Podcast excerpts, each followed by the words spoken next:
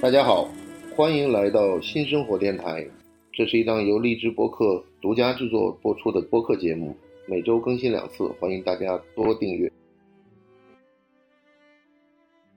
啊，欢迎来到新的一期新生活电台。我们许多知识分子在他们自己创造的独立世界中寻找生活的避难所，他们参加讲座、上课以及思考艺术，然而，这些美好的世界大多数是在社会调查中体现不出来的，也许过于边缘化，也许改造了太多人的精神世界。但他们作为不同存在的生活方式，一种独立存在正在被创造的一种美学的世界，一种概念的世界，一种生活的机制，一种作为自己的生活方式。他们也许会在复兴路的上海交响乐团的音乐厅听一场完美的音乐会，然后跑到对面的黑石公寓的卡萨米亚吃一顿极有特色的米兰风味，然后再喝上几瓶上好的勃艮第葡萄酒，或者跑到后门酒吧院子里头抽起雪茄高谈阔论。那么这个呢，就是我们的文化享受，也是我们对于当下生活的一种态度。那么今天呢，我请来了著名的第一男中音沈阳先生来跟我们谈谈我们生活的态度。嗯，你跟大家打一个招 呼。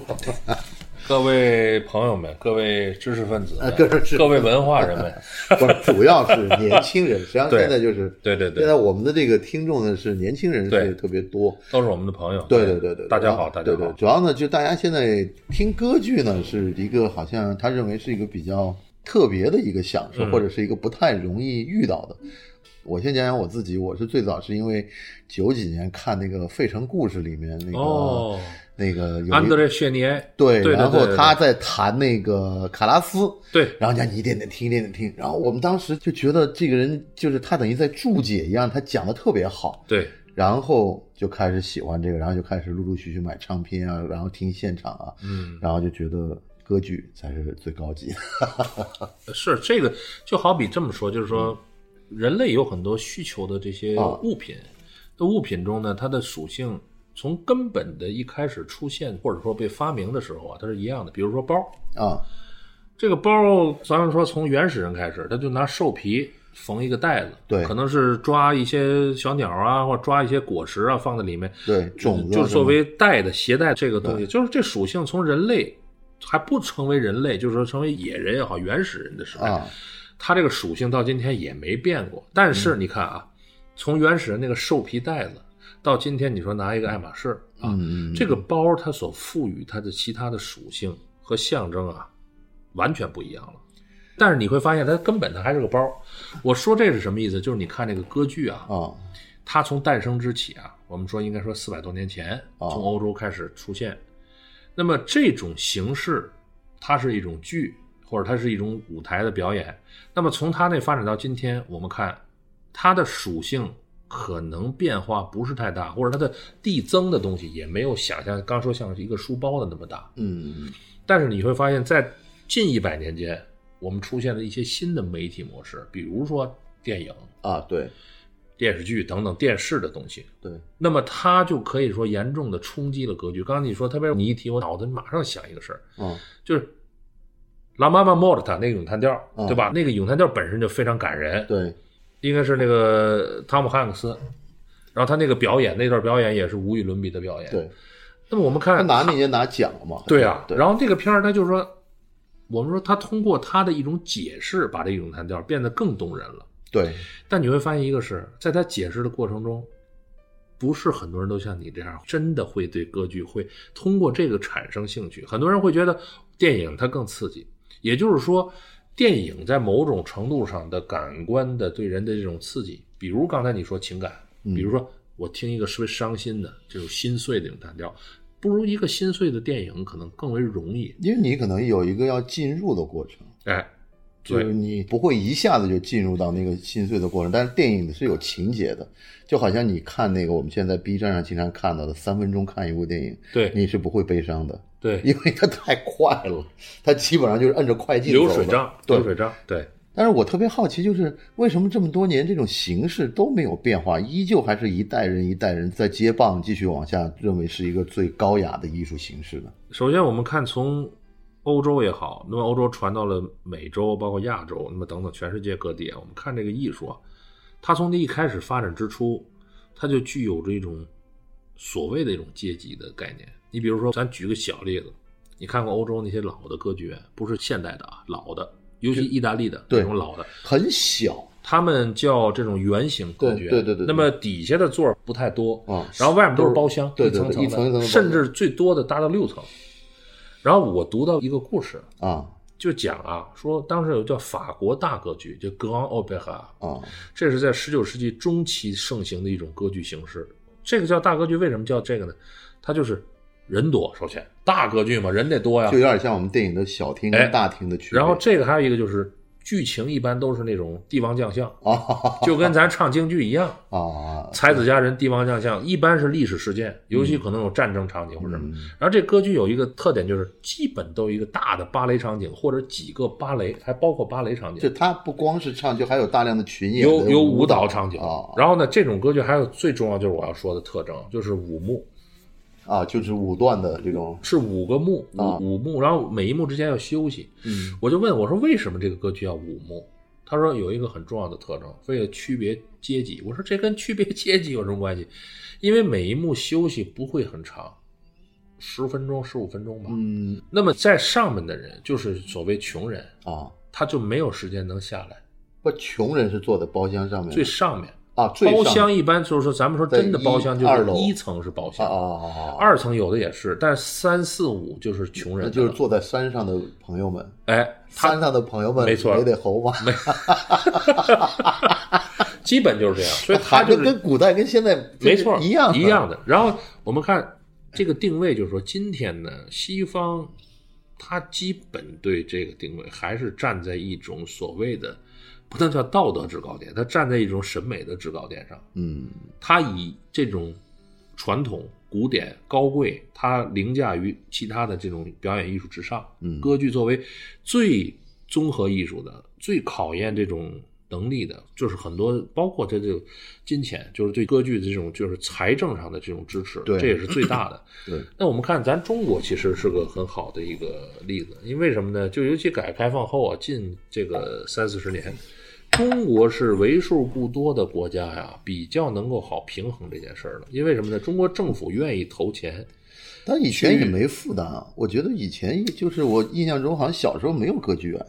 以前没有，因为对当然了，不否认有意识形态的东西，但是我们要知道一点，就是说中国这个政府他还是愿意拿钱出来支持这个高雅艺术高雅艺术，为什么这么说呢？他们知道这是好东西，这哦是人类的好东西，所以古典音乐在中国为什么发展的很好？原因就是政府的支持是离不开的，因为他真的认为这个是一个精神文明建设的一个重要的一个东西。这是不是跟领导人的喜好有呃，关？不完全是，不完全是，啊但是有一定成分。是啊，对我觉得如果像这个江爷爷他要不喜欢歌剧，不喜欢这个的话，可能是是不是是，稍微弱一点就？的确，你也不可否认，就是说，人到了一定年纪，人到了一定的修养积累，嗯嗯包括阅历，他是会对古典音乐产生兴趣。为什么这么说？他在某些方面的确跟不同的文化是有一个很大的交集，对，而这个交集是每一个人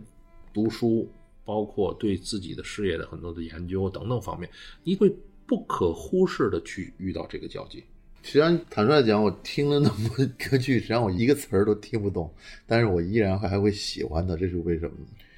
因为本身语言呢，首先我想说，听懂是一种，我觉得是一种工具。啊就是说，比如说你讲上海话，那我听得懂，啊你作为工具的使命，语言作为工具的使命完成了。那么你讲广东话，我能听懂，你就完成了。如果你讲这个我一个字儿听不懂，你作为工具这就失败了。就好比说你嗯拧一个螺丝，那个号儿不对，但那拧不你们上你们是不是要，比如像你们这样专业的歌剧演员或者歌唱家，会不会都要去学拉丁语呢？呃，拉丁语都会，拼读至少会，然后哦读懂也会一些，因为都是啊很多词根能猜出来的。啊，明白。但是我刚刚说这个语言呢，它很多东西是我们一般讲现在语言，就是说它作为交流，它是工具。但是我想说的是，语言有啊一种附加属性，这个附加属性就是它哪怕你不懂，嗯它就是代表一种文化的这这我认为就是所谓跨越国界的一你个。你一听讲广东话的，嗯你就自然会脑子把这个话和很多东西联系起来。，对，那比如说你听意大利语，嗯我就讲了，你听意大利人说话，你就知道这怎么唱歌；嗯， 你听意大利人一说，你就知道这饭他做的不会难吃。这个好像是因为它长期以来的品牌灌输造成的这就是文化，我讲叫这个积累我叫什么呢？叫粘着性，嗯啊，它会粘上。对，你这穿个毛衣，你蹭哪儿那毛都粘上了。嗯那么这语言它是在你成长过程中，不是别人啊，啊，嗯不是说你你认识的别人什么专家，不是，就是你自己。哦你在你学习过程中，你成长过程中，你会发现你所了解一个事儿，它会在过程中沾到很多东西。啊，而这个东西完全是根据你自己的履历，而你会发现跟很多人是一致的，哦他们也有类似的这种体验，所以久而久之你会发现，这就形成一种共识和交集。我在想，就是这么多的音乐当中，为什么当它的旋律一起来的时候，我们对于那种美好生活的向往，对于那种感情的寄托，还有对那种人类最原始的一些情感，就不由自主的，甚至会有时候会热泪盈眶。嗯嗯这个我觉得就是跨越千山万水啊，还是怎么样？嗯，呃，是这么回事儿，就是你看啊，我们看雕塑啊，嗯，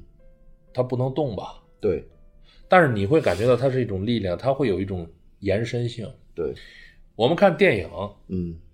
它都是动的吧？对你不能从头到尾这电影不动，那是那片儿卡了，对对，所以它肯定是动的。但对动的你会发现啊，它某些情绪呢，它在镜头描写呢，它会有一种所谓叫停滞吧。啊，所以我就就叫讲凝固的凝情固感，，没错，这词儿我跟对你用的一样，对对对叫对凝固的情感。对对对，也就是说，你把这一段东西冻上了，啊你去仔细端详它，啊，就跟你，你有时候你看个片儿，你啪摁个暂停，你仔细看看这画面儿。你要普通让它放，可能太快，你看不清，你仔细停下来看看，或者慢镜头你看一看。歌剧有时候就像生活中或者你电影中的一些慢镜头，我说的不是速度慢，哦我知而道是知道知道知说道它把一些东西放大了，交代更清楚了。是因然为后它的很多拖音、颤音，实际上它要如果要是按咱们这个正常的口语表达来说，它已经意思实际上是已经到了，但它一定要拖很长没很错长很长，没错然后显示出那种华丽的那种感觉。因因为你看，你比如说，咱说一个例子，就是你比话剧和歌剧的区别啊。话剧咱咱认识很多话剧演员，嗯这有名的，对，你看他们演戏，我是觉得哈，话剧还是容易点儿，相对来说。嗯我讲的是在某些层面上，比如说，他有剧本儿，你不能胡说，你可以改个词儿也没事儿，只要别改的太多。但是有一个问题，你别忘了，他话剧没有那个所谓的固定节奏啊，嗯，但是这个音乐的节奏啊，话剧有一个问题，嗯就是当时我们在聊话剧跟京剧嘛，因为就是有什么北京 opera 和 opera 这种，对，当时在聊这个，就觉得京剧你看它有折子戏，它这一出里面可能有一段是特别精彩的，嗯我可能就唱这段精彩的，但是话剧你好像很难，就是说，比如说这一段是冲突最激烈的，我就听最激烈的这一段，这个很难。你知道为什么吗？因为它要情感的酝酿，因为戏呢，它不作为戏就不是戏了，就是它一定要一点点酝酿，一点点酝它酿。那个上叫来戏，啊，就跟话剧呢，它戏是跟戏剧不一样。这个歌剧它是，我觉得这么说吧，嗯你刚刚说那个插一句，我一直在研究，我们中国有的事儿做得挺失败的，就是中文的跟英文的对应的翻译问题。嗯，歌剧一开始就翻错了，啊，歌剧意大利文的来自就 opera，那么啊这个词儿在英文中叫 opera，啊，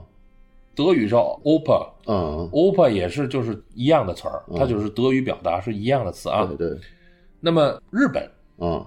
日语它就用这片假名儿，就是 opera ，opera，一样的，就跟日语念那个小提琴叫 violin 一样的。对对对，他们好像这个很多这种词他都你是看外啊，来咱现语。在坐的这个沙发、沙发，对哎，那你怎么用这词儿了呢？你比如咱穿这个 T 恤，对对，这不是是英文吗？呃有老头衫儿，但是你会觉得不时髦，呃啊没人会说老头衫不，时但髦我就说回到 opera， 啊，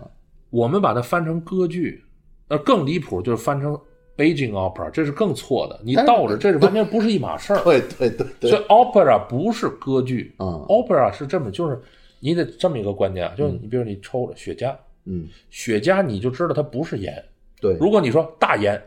那是另外一个他，对吧？你是我当时翻译出来个啊，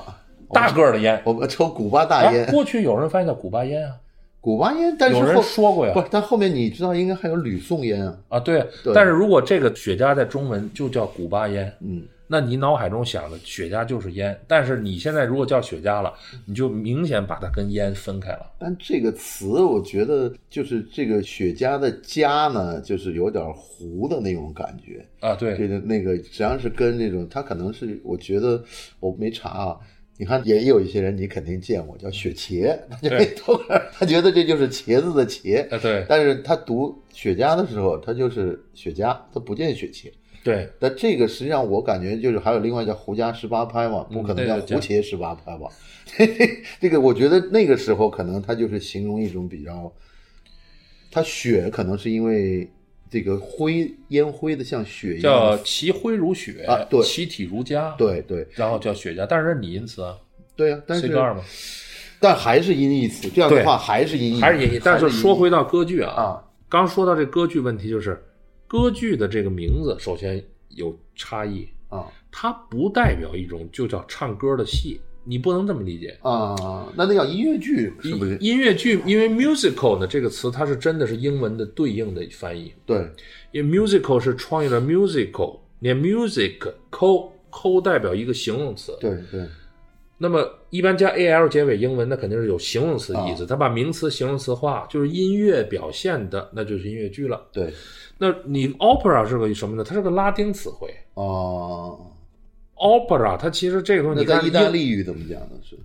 意大利语这个它就 E 念 opera，这样但你看英文词里面啊包括什么，就是 opera 什么东西的，代表着有一种使命性有种计划，哦，operation。对，operation 完了前面五个字母完全就是 opera 嘛，对对对对对。对不对？operation 嘛，对，我当时就觉得运营啊，或者什么哦哎之类的，对呀对啊呀所以你就如果你这样理解这个字根的话呢，它更多的代表一种就是执行去展现的一种东西。嗯所以我觉得就是大家可能听到咱们说这个时候，或者你仔细想，就是我们很多习以为常的东西，其实不是说错。这就是你生下来，你听到这东西，你就是有这个印象和直观的反射，就如同刚开始说那个事儿。而歌剧这种刻板印象，也是一些人的从成长过程中的这种感受。但我想说的是，正如同你很多人说，哟，我喜欢喝葡萄酒，嗯？我想喝瓶黄门尼康帝，我想全世界喝葡萄酒的人得几十亿，对吧啊 对，但喝着康帝的人，我估计也就一万分之一都可能都没有，一万分之一都就估计一百万分之一或者一千万分之一。那如同你说，这个我听音乐，听音乐大家都听，对那上歌剧院坐着听歌剧的每年有几亿人吧，没有，不听可做就是不可能，嗯没有，全世界最多一千万人，最多这是常年听的吧？不是就是能去的，你别不信，啊，你像我就这么说，柏林。啊，柏林是多是有少万音人？乐习惯最好三的。百万人吧，啊好像是。你这说城市人口，呃，对对对，啊反正大家查一下，我就城市面积不小，但啊人其实不多，对但是跟中国比啊，啊这一个城市里有三个歌剧院，啊，而且三个都是在德国顶级的，对一个是最早的就是国家歌剧院，啊一个是当时西德西柏林建的，叫德意志歌剧院，啊二战后建的，还有一个也在东柏林叫喜歌剧啊院，这歌剧院只演德语的作品。那么这三个歌剧院都保持着非常高的艺术水准。你这么想哈，他座它有位就就有一千个人都不到，三个歌剧院都一千多人嘛，啊三个歌剧院，外加五到六个柏林，就是在欧洲市甚至世界顶级的乐团柏林。啊，那这种文化的概念，就是它三百万人就分这么多的这种艺术的这种资源。你像我们上海呢，上海一个歌剧院2400万，人上海一个歌剧院，对对吧？交响乐团上交，啊上海爱乐，对那歌剧院，刚才我说歌剧院的乐队不算乐队，它算对歌剧院。那么剩下像什么东方交响乐团或者其他交响乐团，那都不是说那种长期的交响乐团。真正上海的乐队就两个，就说这种国家的，咱说这种就是无论是这个文艺院团，还有很很多方面直属的，就两个。你想，嗯两千四百万人就一个歌剧院，啊，然后你算这个文化资源，就是说我们中国人有多少人有这份幸运？啊去做在歌剧院，比如说，咱不要说听中国的现在原创作品，你听一些传统的，比如说插画女、卡门，啊你有多少人有机会？先不要说你接受不接受这种艺术，啊，但是我就说，这不是多奢侈那的事你儿。们，我再插一个另外一个话题，就是你们像音乐这个北京这个音乐学院这个系统里面，嗯一年有多少个就是比如歌剧方面的这个毕业生啊，或者是学习的学生呢？这说到一个非常现实而又有一点残酷的问题了。对，为什么这么说呢？中国呢，原来有九所音乐学院，啊，这九所音乐学院呢，基本都有几十年的建校史。对，那么在近些年，这个文化艺术这种教育在慢慢发展的时候呢，出现一种情况，就是说慢慢在开新的音乐学院，嗯比如浙江音乐学院、哈尔滨音乐学院，现在刚刚开的这个深圳音乐学院，啊，深圳也有音乐，嗯对对对，然后将来还要开重庆音乐学院。啊，呃，我说一个很现实的话，因为咱们听众大多数可能不是搞音乐的，对对但是我在这儿我就敢说这个话，嗯我想说就业成了一个大问题，啊，将来对因为大家别忘了，学习音乐它要付出巨大的成本时间成本，和金钱成本。，对对对时间成本，比如说器乐，那就是巨大的时间成本。，对就这么说，你要学这个小提琴、钢琴，啊，你不从四五岁练那是没有童子可功能的呃童子，功没有可能对的。对对对，然后还有一个就是上课很贵，啊，买乐器这全是对钱。对对对对对，那么学完之后，毕业后的就业又是个大问题。对你进不了大团，我就现在明确在这儿，我敢说，啊中国现在音乐学院本科、研究生毕业管弦系，多歇了，几乎进到中国的这些好的乐队的可能性几乎为零了。就因为老的也不也不是老的，嗯因为现在是这样，就谁要说哪一个学校能拿出超过百分之十五的就业率考进中国的团，我我给他哦，五体投地。明因白了为什么说这样情况呢？现在是大量的海外的毕业生，回来了，还有外国人，就因为杀你现了在是咱们现在乐队就是它叫全球接轨，就跟踢足球啊啊、啊篮球，你要外援啊什么的，对对对就对，你要都各地招，只要他愿意接受这个薪金，他啊符合你的标准。你知道他们都拉木考的，啊，考乐队是一个布帘儿，就是我看不到这是我的什么这几号你不知道谁，啊，他拉完你就得打分，而且顺序都打乱的，对这对是规则嘛？这是公平的规公则平对。然后对对这些情况现在就是你招的人，就是人家我不管你谁关系，你拉吧，老外也行啊，啊，不管是白人、黑人什么人，啊，就没有这个黑名贵这个问题没有，哎，都没有。然后，但是你看考进来了，啊，音乐学院这些学生，他既没有大量的这种乐队练习，他的平时学习的标准又不够，所以你现在考很难。现在就是说学这行啊，我跟你开玩笑，还嗯真不如学蓝翔。呃，蓝翔出来就就业呀、对对对， 你说有的人，我跟大家报一个数，很多中国这顶级的音乐学院，比如学声乐、学钢琴、学什么，从本科大学上的研究生毕业，有的人都要花超过一百万，啊，那么多考个试都几十万的花。哦大量的，我具体就不说什么钱了啊。啊，我说，如果你手里有一百多万现金，我请问你学了一个东西，你未来都不知道要干什么，可能还要改行呢。这是匠心了呃，它不是 降，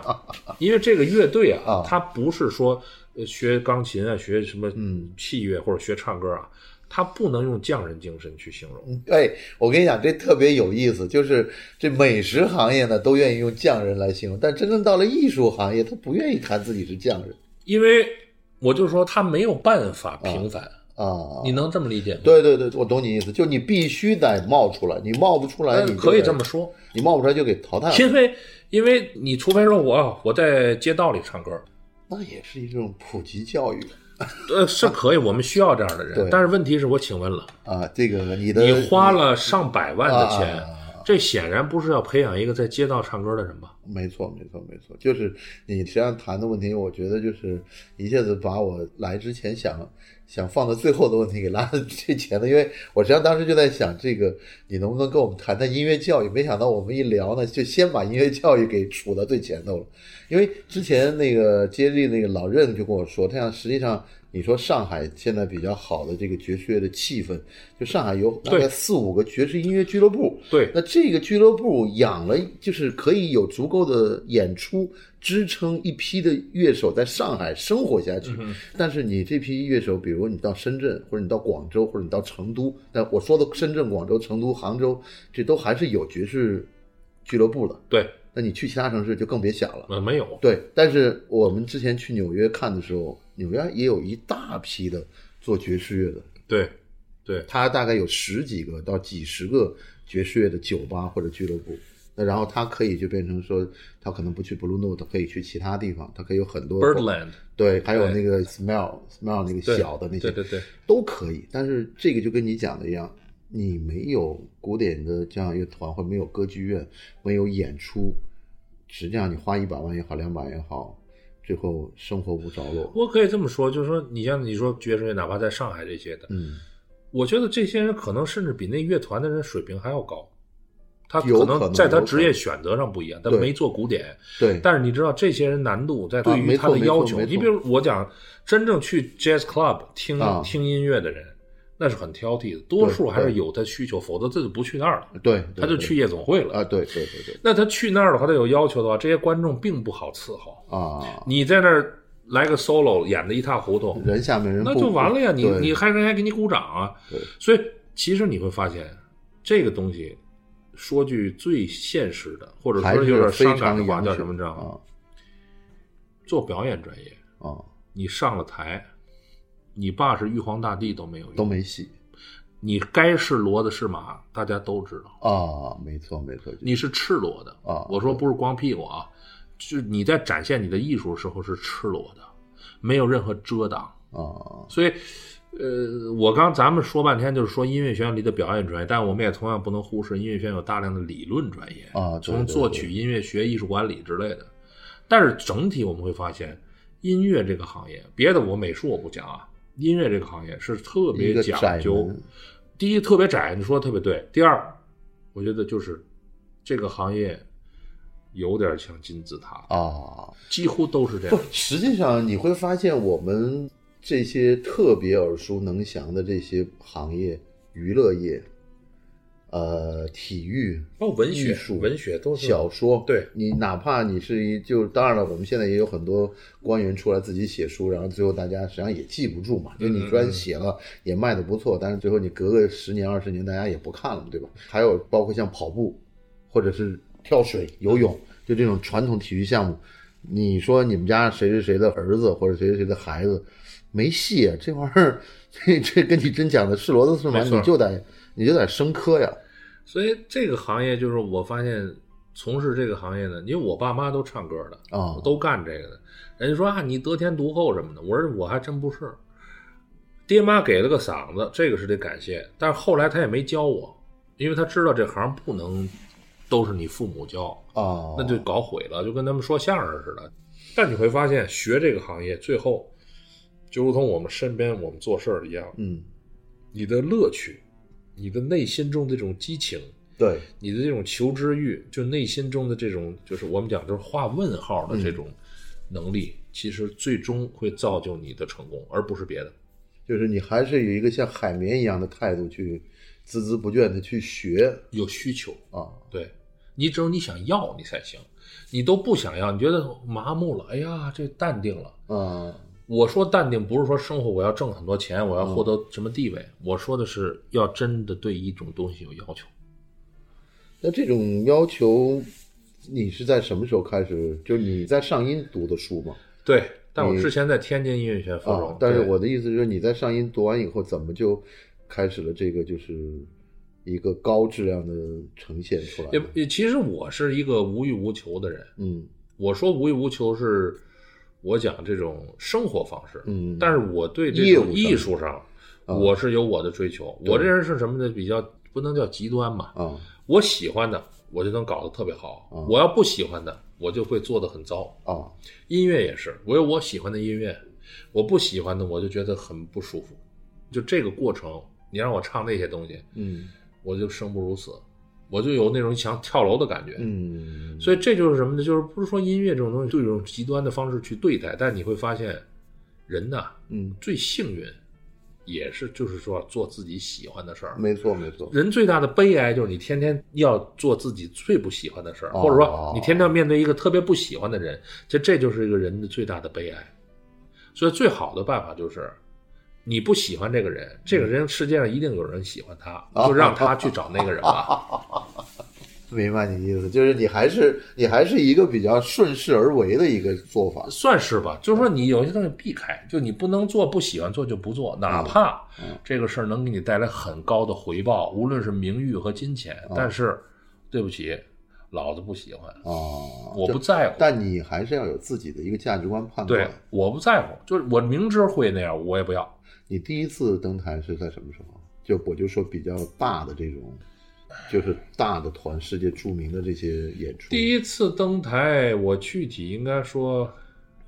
说罗马吧，啊，在罗马，你看这说起，我们现在在宝格丽酒店，正好就是那天正好演完出，还见到那个宝格丽的那个宝格丽先生大老板，对宝格丽，对，在罗马， 啊，就是我得完卡迪夫比赛之后啊对我到了美国就继续深造吧，就是大都会歌剧院跟嗯珠联音乐学院。嗯那么之后我记得是十月吧，那个时候到罗马去演这个圣塔西西利亚圣塔西西利亚乐团去嗯演罗西尼的《圣母倒歌》和帕帕诺，那应该是我职业的第一场演出，在意大利。啊，对，这无独有偶，我这第一个比赛其实得奖也是在意大利，怎么我看这个宣传上面是写嗯你在 BBC 得的奖？就是 BBC 在英国，啊啊二零零七年啊，对对对对，那时候我还上大四呢，大四的学生，所以这个比赛当时我是个学生去比，你嗯看现在比赛啊，这一两年的比赛，尤其今年很多比赛都是全部是职业歌剧演员比，为什么他们会突然那么关注这因个为比赛？内卷了。